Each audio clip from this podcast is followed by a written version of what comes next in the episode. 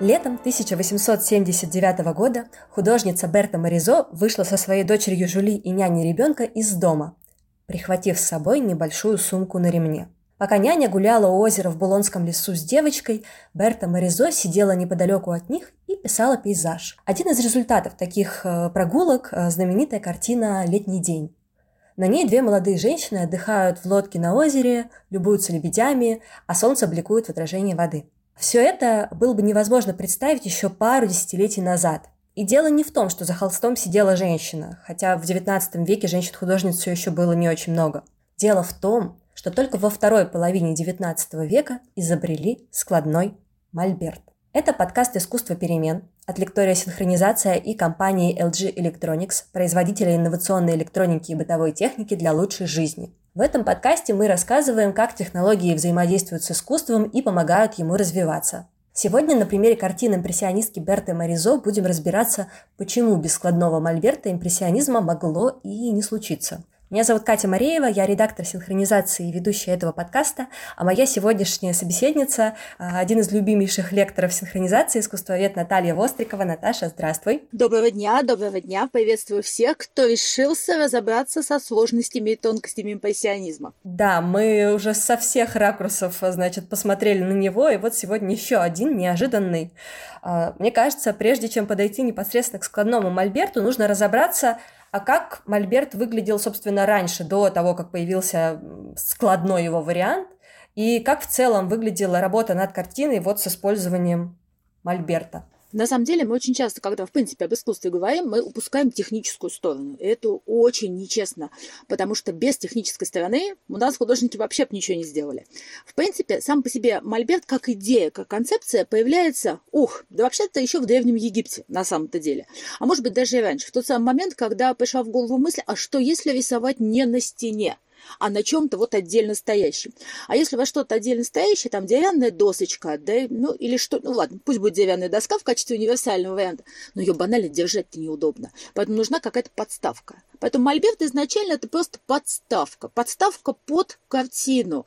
То есть ничего такого изначально сложного нет. Это что-то типа такой пипитра, стоечки, на которые можно поставить доску и так далее. То есть, в принципе, история мольберта, она стара, как мир. Как это выглядело интересно? То есть, ну, мы знаем, что это какие-то вот деревянная такая тренога. Так всегда было или раньше он как-то по-другому выглядел? Ну, изначально были просто панели, обычно деревянные, которые стоят на ножках. Ну, то, что три ножки лучше, чем четыре и лучше, чем две, э, знали еще древние греки. Да. Они были сильны в геометрии, поэтому это неудивительно. Да. Да даже, э, даже египтяне, они, пожалуй, еще посильнее были, если уж на то пошло. Но самое смешное, что древнейшее описание мольбертов именно в плане э, доски, которая стоит на ножках, у нас дошли от античных времен. Это великий Плиний Старший. Именно он в своей книге «Естествознание» там в разделе об искусстве упоминает, что для написания картин вот используют как раз такие подставки. То есть на подставку ставят доску, чтобы было удобно рисовать. Но это дело такое серьезное, стационарное, такая панель на ножках, деревянная, и ее так особо с места не сдвинешь. То есть поставил и стоит. Вот не мобильная штука была. Угу. Затем э, в средневековье чуть покомпактнее появляются мольберты, но они тоже э, больше напоминают такие вот, как на партах бывали вот раньше всякие старые времена, революционные парты с подставками для книг. Когда поднималась крышечка, можно было на нее опереть э, книгу. Потому что в Средневековье в основном подкладывали, именно, ставили именно такие вот э, подставочки, чтобы переписывать книги и, соответственно, украшать миниатюрами. То есть опять все четко завязано на интерьере, не вытащишь. А что изменилось потом? А потом, а потом художникам повезло. Э, в том плане, что на самом деле во всем виноваты венецианцы. Мы сегодня очень издалека зашли. Нормально. Да, да, потому что именно они ввели в обиход э, не дерево, а холст. Ну, в Венеции, в общем-то, немножко сыровато, поэтому дерево там долго сохло, и, в принципе, его там было мало. Поэтому венецианцы так потихонечку-потихонечку от эпохи Возрождения перешли к холсту. И дальше все потихонечку тоже стали использовать холст. Появились уже такие более подвижные подставки. Потому что деревянная доска – это либо не очень большие размеры, либо это крепление уже такие намертво, если э, создается, к примеру, картина, которая будет украшать храм. Ее потом просто уже не вытащишь. Когда появляется холст, холст, если что, потом можно скрутить, перенести в другую сторону.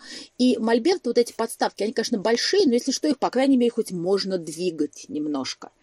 Вот. Но все равно в большинстве своем картины внушительных размеров, и мольберты никто из дома никогда не вытаскивал. Это то, что всегда стояло в мастерской художника. То есть то, что где-то с вас ростом примерно, тяжелая деревянная такая штуковина, ее просто физически невозможно куда-то вынести. То есть э, художник живет в своей мастерской вместе со своим мольбертом, их может быть несколько. Но самое главное, что они, в принципе, их можно сложить и разложить, вот, вот как такие вот просто подставочки обыкновенные.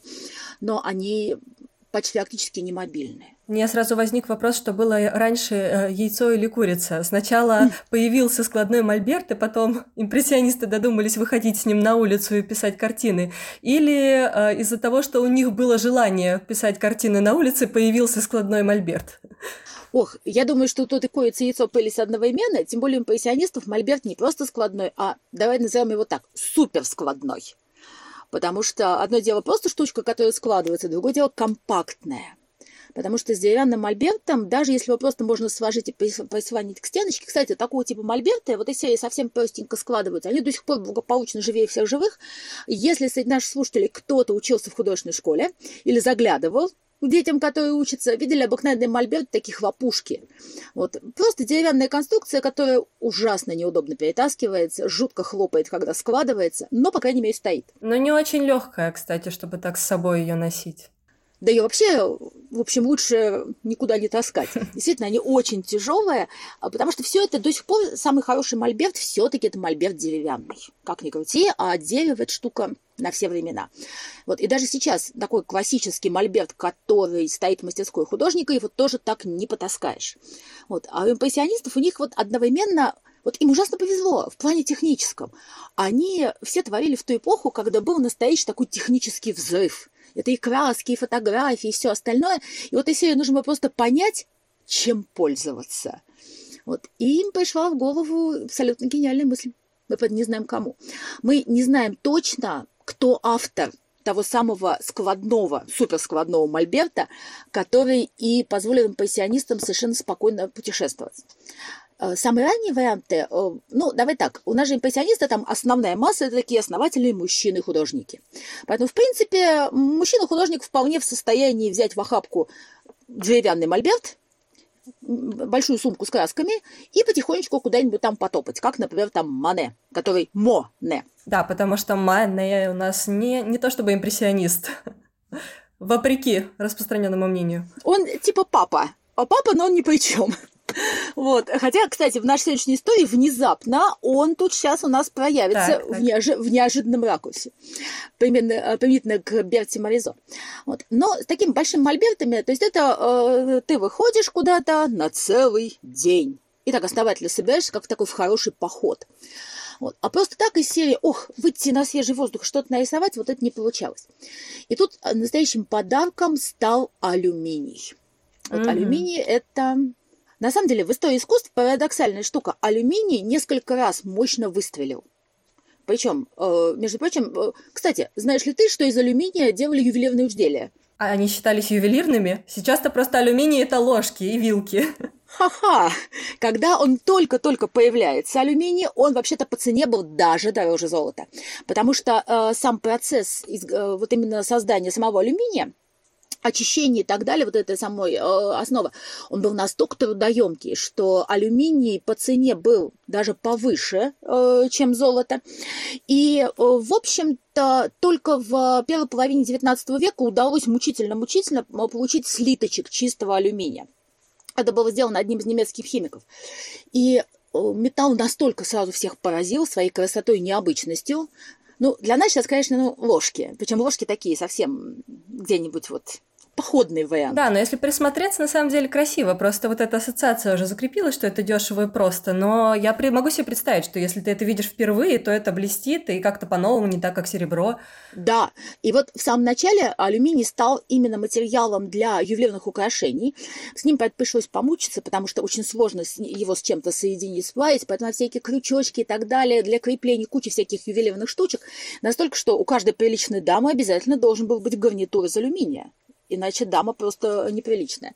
Вот. И э, алюминий, кстати, вот в плане искусства, он пережил два всплеска. Первый всплеск это как раз э, в первой половине 19 века, когда он был очень дорогим. Кстати, о том, что он был дорогой, свидетельствует еще одна интересная штука.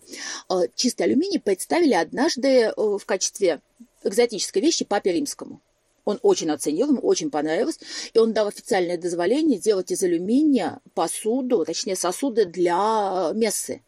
А до этого делали только из золота, в крайнем случае из серебра, если вы плохо живете. Интересно, а то что? Ну, не, считалось, что это неправильно. Должны быть самые качественные материалы. И вот увидев алюминий, Папа Римский сказал, что да, из алюминия можно хороший.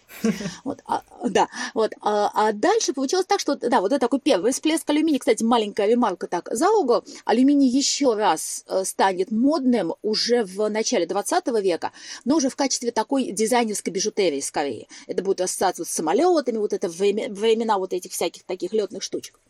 Вот. Но так получилось, что э, алюминий достаточно быстро стали активно изучать, стали разрабатывать новые технологии производства, там электролиз и так далее. И в итоге буквально там лет за, наверное, 10, это вот как раз где-то 50-е, 60-е годы 19 века, лет за 10 стоимость алюминия упала сначала в 10 раз, а потом примерно в 30. То есть ценили на вес золота, и то вдруг неожиданно ложки. И мольберты. Да. А он же безумно легкий, этот алюминий. И поэтому его стали использовать. А вот где бы его можно применить уже в таком вот в потребительском ключе? И мы не знаем, кто это предложил. Увы, история не сохранила до нас имя этого абсолютного гения, я вот тут уверена, которому пришло в голову сделать складной мольберт с алюминиевыми ножками потому что он представлялся, на самом деле его даже не совсем мольбертом правильно назвать, это скорее такой этюдник. Чем принципиально отличается? Мольберт – это штука, на которую ставим основу, а этюдник – это чемоданчик. Чемоданчик э, с ручечкой, которую можно повесить себе на плечо, такая компактная сумочка, деревянная, конечно, но раскладываем и получаем подставку для картины, алюминиевые ножки и еще ящик, в котором можно краски нести с собой. Очень функционально.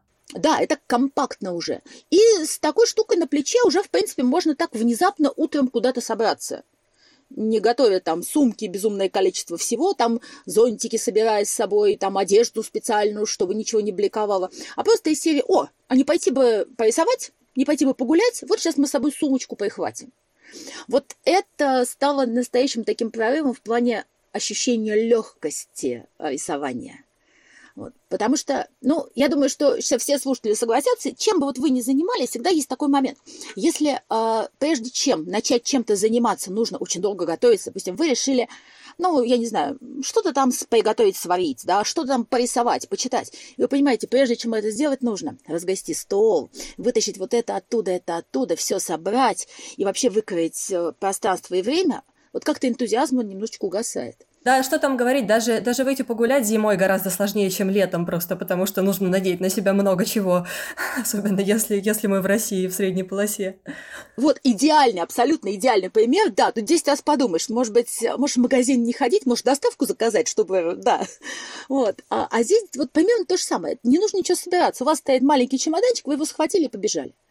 И вот как раз э, этот э, маленький такой мольберт-этюдник, он привел сразу к нескольким таким вот последствиям. С одной стороны, вот эта легкость сбора, взял, пошел, нарисовал, а с другой стороны, э, раз ты так быстренько собираешься, понятно, ты не потащишь с собой огромные холсты. Уменьшается размер картин. Угу. То есть это не что-то такое прям, ух, явление Христа народу. Нет, это именно маленькие, компактные, небольшие вещи, которые немножечко напоминают такие вот, ну, то, что раньше было с зарисовками, набросками, этюдами. А теперь это становится а, полноправным героем истории искусства, полноправной картиной. Ну и, кстати, если размер холста меньше, то и картину написать быстрее, или это иллюзия? Нет, это на самом деле э, все зависит от самого художника. Кто-то из 5 на 5 метров справится за полдня, вот, было бы желание. Э, кто-то и над маленькой миниатюрой будет корпеть 20 лет. Но действительно, если небольшие размеры, они как бы настраивают на то, что вот нет такого э, ощущения огромного количества недоделанного пространства. Вот можно очень быстро и легко наброски. К тому же тут еще такой момент, не знаю, мне кажется, он все-таки э, важен. Это ощущение того, что да холст, он же не слишком дорогой, тем более небольшого размера. Вот это тоже снимает такое определенное чувство испуга. Вот я думаю, тоже знакомо. Вот представь, тебе подарили роскошный блокнот.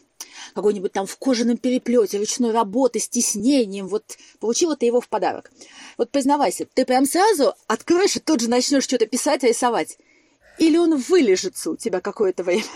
Ну, с блокнотом я из того поколения, когда я уже могу, но для меня близкая аналогия, когда я недавно купила новый компьютер, вот э, его, конечно, э, страшно с собой сразу в сумке таскать, хотя он очень мобильный. Открываешь, сдуваешь пылинки. Угу. Да, потом проходит пару месяцев, и в хвост, и в гриву, и в сумку запихиваешь просто так. Да, вот то же самое, снимается вот это такое ощущение кого испуга. Вот э, все-таки, конечно, художники с этим умеют бороться, но эти вещи, вот они в глубине нас всегда присутствуют. А тут вот это чувство легкости. А, я наберу с собой несколько холстов небольших по размеру и пойду гулять. Вот пойдет вдохновение, отлично, не пойдет, но не так уж и тяжело было таскать в конце концов. И вот это чувство легкости, оно вообще дорого стоит для художника.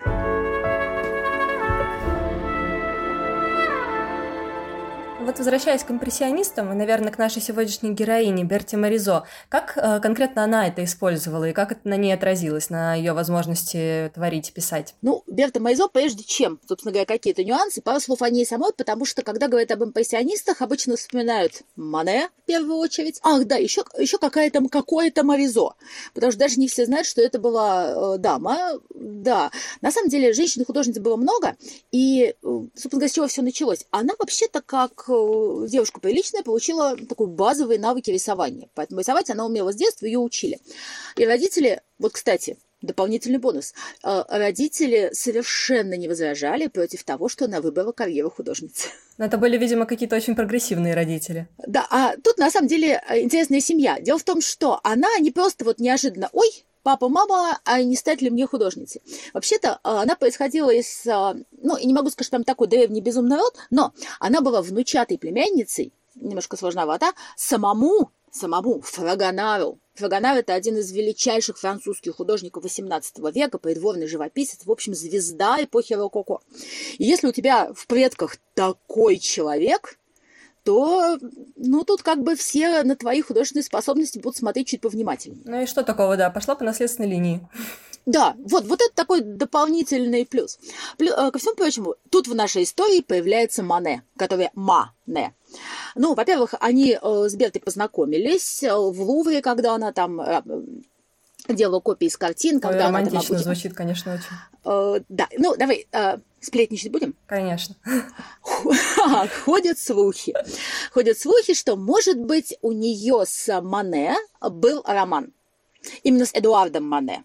Тем самым вот который не импрессионист. Ну, правда или нет, мы не знаем. Вот. Есть картины, где Эдуард Мане пишет ее портреты. Вот по портретам есть такое чувство, что, ну, роман не роман, но явно очень теплые отношения их связывали. Вот, может быть, как учитель и ученица, ну, не знаю. Интересно, Давай, конечно, вот... интересно, конечно, как это определяем по портрету, был ли художник влюблен в модель. А, это, а вот это иногда чувствуется. Вот иногда есть вот ощущение того, что вот пишется именно вот с любовью. Кстати, он ее, Берто Майзо Мане, напишет э, в своей знаменитой картине э, изображающей женщину на балконе вот тот, которая такая вот аммаш Гойи сделана, вот там одна из дам, это как раз Берта Моризон, очень долго-долго искал модель, и в итоге ее нашел. А дальше получилось так, что, познакомившись с семьей Мане, в конце концов э, Берта выйдет замуж за брата Мане. То есть э, она сначала познакомилась с Эдуардом Мане, а потом вышла замуж за Эжена Мане. Он Кстати, тоже, тоже был тоже художник. художник. Да, тоже был художник. То есть, в общем, э, все так или иначе крутится вокруг искусства. То есть, ей была прямая дорога в живопись. Между прочим, у нее и сестра была, которая тоже рисовала. Вот, а Эдма, она тоже была художницей. А, то есть не, не настолько она известна, но потому что обычно мы так по верхам немножечко пробегаем. В общем, это такой, если хочешь, клан живописцев. Вот. И она, э, вот, собственно говоря, э, Берта Маризо вышла замуж, она не оставила живопись, ну, потому что если э, у тебя муж тоже художник, в принципе, вот всегда есть о чем поговорить, и, э, в общем, э, он не возражал против того, чтобы она продолжала писать картины. У них родится дочка, э, чудесная девочка Жули, и вот на самом деле тут получается, можно сказать так, что для Берты вот эта, эта история стала настоящим таким эмоциональным подъемом в плане живописи. Потому что, ну, маленькая дочка, сама понимаешь, это все время с ней. А рисовать-то хочется. Угу. А, вот, а что делать? С дочкой нужно не только дома сидеть, не надо погулять куда-то, тем более солнышко хорошо. И она а, постоянно со своей дочерью. И вот она как раз и начинает активно использовать вот этот складной мольберт. Если пошла гулять с дочкой, ну, на плечо чемоданчик маленький, а дочка играет где-нибудь там, цветы собирает, она сидит и, и рисует. Резонный вопрос, что рисует? Ну, кажется, мы уже догадываемся. Да, да, да, да. И вот а, это настоящий такой вот нам, а, современным зрителям подарок. Она, в принципе, первая, кто начинает обращать, одна из самых первых, кто начинает обращать внимание на такие совершенно обыденные сценки, абсолютно. Вот э, у меня есть там чудесная картина, изображающая ее мужа и дочь. Просто стоит муж, рядышком девочка маленькая. Все, сюжета вообще никакого нет. Солнце, свежий воздух и вот такое мимолетное. И она писала, кстати, картины небольшие совсем по размеру. Вот именно э, то, что удобно брать с собой. И более того, в плане вот этой такой быстроты, она очень часто, кстати, ее за это критиковали, но тоже дополнительный плюс, она на это не обращала внимания, она часто э, края картины даже не прописывала. То есть края картины был просто холст. То есть прям совсем такое ощущение мимолетности, вот запечатлело мгновение и, и побежала дальше. Вот, да, да. И вот, конечно, э, современные так художники посмотрели, ну как-то некрасиво, нужно доделывать. А вот нам сейчас уже это легче оценить именно вот с точки зрения вот этого увидела вот какой-то там поворот головы дочки, улыбку, там потянулась э, девочка к какому-нибудь там цветку или бабочке, и вот это она, оп, и успевает схватить. И вот такое чувство спонтанности. Из всех импрессионистов, наверное, у нее оно сильнее всего. Вот это умение схватить мимолетное. А насколько вообще это была какая-то новая для искусства тема изображать э, семью детей в такой вот домашней обстановке, не официальные портреты, а за какими-то занятиями. XIX век потихоньку пробовал, но каждый раз, когда подобные картины появлялись там у Сарджента или еще у кого-то, на них так немножко косо посматривали, потому что был такой флер, и вот он в XIX веке еще тянулся, что живопись это что-то серьезное это может должна быть мифология, история, официальный портрет. И вот это ощущение, что живопись неожиданно уходит в какие-то совершенно простые истории, это для зрителя было таким, ну, наверное, все-таки даже шоком в какой-то степени. Нам сейчас это очень сложно оценить, потому что мы видели все. И давай так, для нас импрессионисты это уже что? Классика, да? Ну, то есть что же в них такого? После них было и похлеще, уже не воспринимается как что-то шокирующее. Вот, да, совершенно верно. А для того времени это просто шок, это на грани. И э, как, а что за картина, если в ней сюжета никакого нет? Это что за история? Просто девочка стоит? Просто там мать колыбели наклонилась, и что? А где мораль? А где дидактический подход? А где что-нибудь такое, чтобы мы восхищались и умилялись? Не получается. И вот э, для современников это было, конечно, таким прям неожиданным совершенно э, зрелищем. Но плюс в том, что зритель, он ведь какой? Зритель, если много показывает, он быстро привыкает. И понимает, что, а, в общем, вроде ничего как-то так получилось. И э, с импрессионистов начинается интерес к вот такому вот, что для нас сейчас нормально. Э, глаз остановился, мы схватили эту картинку и пошли дальше. И вот они первые, кому в голову приходило запечатлевать не вечное, а мимолетное. А, кстати, вот ты, ты говорила про то, что обществу было непривычно, странно. Это было скорее э, непривычно и странно в э, положительном ключе, ну, то есть удивительно, но интересно, или прямо критиковали то, что Берто Моризо так несерьезно относится к искусству. Критиковали, критиковали, причем всех. Там под раздачу попали все импрессионисты. А, ну, там есть известные карикатуры, когда а, жандарм не пускает на выставку беременную даму. На выставку импрессионистов мотивирует это тем, что созерцание подобных странных вещей может навредить ее здоровью. А, то есть э, критиковали всех, но вот э, все-таки э, в конце XIX века зритель, я говорю не просто о зрителе вообще, но о зрителе, который уже привык смотреть, там художественные критики и так далее, они потенциально были готовы видеть в живописи что-то новое. То есть вот это ощущение того, что чего-то не хватает. И поэтому сначала так потихонечку, ой, какой колорит интересный, ой, какие интересные маски краски, то есть какие-то технические.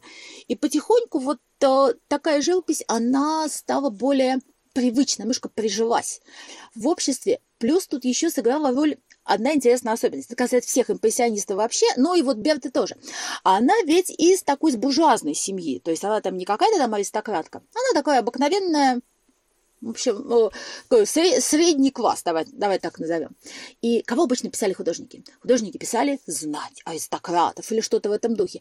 И вся живопись так или иначе была завязана именно на чем-то таком, что от простого человека далековато. А в XIX веке в основном-то э, живопись выставляется в, француз... в парижском салоне, вот это в Лувре, и к концу XIX века туда ходят уже все. То есть какой-нибудь там булочник-лавочник, такой булочник себя муку стряхнул, жену под ручку, пошли смотреть картины. Это бесплатно. Это такой дополнительный бонус и модное развлечение. И э, оказалось так, что импрессионисты, став сначала такими провокативными, очень быстренько стали нормальными, именно потому что вот те самые буржуа, они так посмотрели и сказали, ой, ой-ой-ой, они же про нас картины-то пишут. Это ж не какая-то там Диана Эктон, это, ой, это мы. Вот я также зонтиком хожу по улице. Да-да. Ой, а вот, вот я также вот на солнышке тоже вот сижу иногда. Ой, это как же про нас. Импрессионизм очень быстро вот стал своим, потому что он нашел вот эту вот, нашел тот язык, на котором можно говорить с людьми. Получается такая немножко поп-культура своего времени, которую высоколобые всякие академисты, э, профессоры э, критикуют, а народ полюбил. Наверное, да, не сразу, но народ был к этому готов, потому что э, у народа до этого ничего не было. Никто не писал э, вот этих вот людей, этих самых буржуа, их никто никогда не изображал.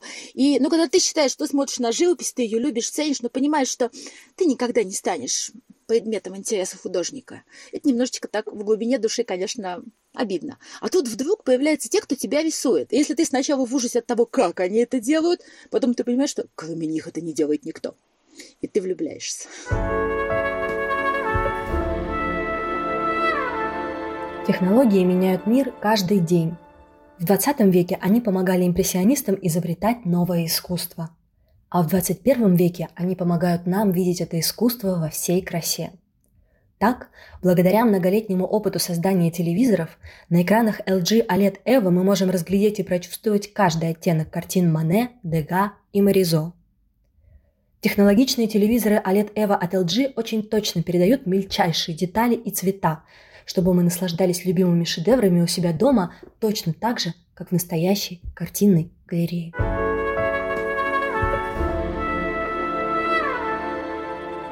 Вот так мы рассказали историю про то, как искусство стало более демократичным. И во многом а, благодаря технологиям, о которых мы поговорили в а, четырех выпусках подкаста. И мне, Наташа, к тебе такой заключительный, немного провокационный вопрос. А, мы говорили о тюбиках с красками и искусственных красителях, о фотографии, хронофотографии, о поездах и в целом о прогрессе, об урбанизации, и вот сегодня о мольберте. А, все эти изобретения так или иначе искусство подтолкнули к появлению импрессионизма. Но вот на твой взгляд, какое из них, а, из этих изобретений, было ключевым? Без чего из этого все-таки, вот по-твоему, импрессионизм не случился бы? Или, может быть, он случился бы в любом случае? Как ты думаешь? Провокативный, да нет, не очень провокативный, случился бы в любом случае. А, потому что, ну, как по ощущениям, искусство к этому времени, оно дошло до такого тупика, оно просто так билось головой в стенку и сели, все, стоп, мы рисуем, как оно выглядит на самом деле, мы вроде рисуем все уже сюжеты, и ничего нового принципиально не возникало. То есть должен был произойти какой-то переворот. Но вот, на мой взгляд, все-таки, все-таки, наверное, здесь важнейшую роль ну, наверное, нет. Важно все. Можно, мне кажется, выставить по ранжиру. Вот я бы все-таки на первое место поставила краски. А почему? Ну, вот эта возможность э, взять их с собой и выйти на свежий воздух. Потому что э, если у тебя, какие бы у тебя великолепные краски не были, каким бы ты не был колористом, кстати, по Берту Майзо однажды сказали, что из всех импрессионистов, причем из современных критиков, что из всех импрессионистов она самый настоящий импрессионист самый яркий, вот именно в плане цвета. Какие бы у тебя краски роскошные, великолепные не были, будь у тебя там невероятный ультрамарин. Э, если ты смотришь на мир вокруг из дома, из более темного пространства света, ты не видишь этого настоящего света, никогда его не нарисуешь. А увидеть свет может только, когда ты вот прямо на него вышел – Поэтому художники-то они еще там э, до импрессионистов пытались мучительно выбраться куда-то на свежий воздух. И вот краски, они стали тем, то, наверное, можно сказать, точкой невозврата, в хорошем смысле Почему этого нет? слова. Да, вот появились тюбики, и все. И вот тут у нас есть тюбики, значит, мы идем. А тогда вот можно это, это, то и то. И вот все начинает собираться в такой большой-большой снежный ком. Вот, наверное, краски на первом месте. А дальше все закрутилось и завертелось. Вот так мы зациклили немножко э, наш сезон э, про искусство и технологии. Начали с красок и закончили красками, но не совсем. У нас будет еще один выпуск, э, но уже не, не только про импрессионизм, а про современное искусство и технологии. Э, ждите его уже выйдет совсем скоро. А с изобретениями, которые повлияли на импрессионизм, мы закончили. Спасибо, что были с нами. Надеюсь, теперь у вас есть полное представление о том, как же появилось э, новое направление в искусстве и как вообще искусство встало на рельсы вместе с поездами и отправилось э, в будущее. Спасибо большое, Наташа, супер интересный рассказ. Спасибо большое. Ну и призываю всех не забывать о том, что искусство искусством, но всегда к искусству можно привязать все, что угодно. И позволь я такую, да, финальную mm-hmm. Фразу. В общем, я всегда говорю вот что. Если вы занимаетесь, интересуетесь искусством, это повод оправдать абсолютно любое ваше хобби, любое ваше занятие, любые ваши интересы. К искусству имеет отношение вообще все. Абсолютно. Всегда и во все времена. В общем, искусство такой объединя... объединяющая идея. Так что, поверьте, скучно никогда не будет. Какова бы ни была ваша профессия и чем бы вы ни занимались. Заглядывайте в искусство почаще. Отличный совет. На нем закончим. Это был подкаст «Искусство перемен» от Лектория Синхронизация и компании LG Electronics, производителя инновационной электроники и бытовой техники для лучшей жизни. До встречи. Пока.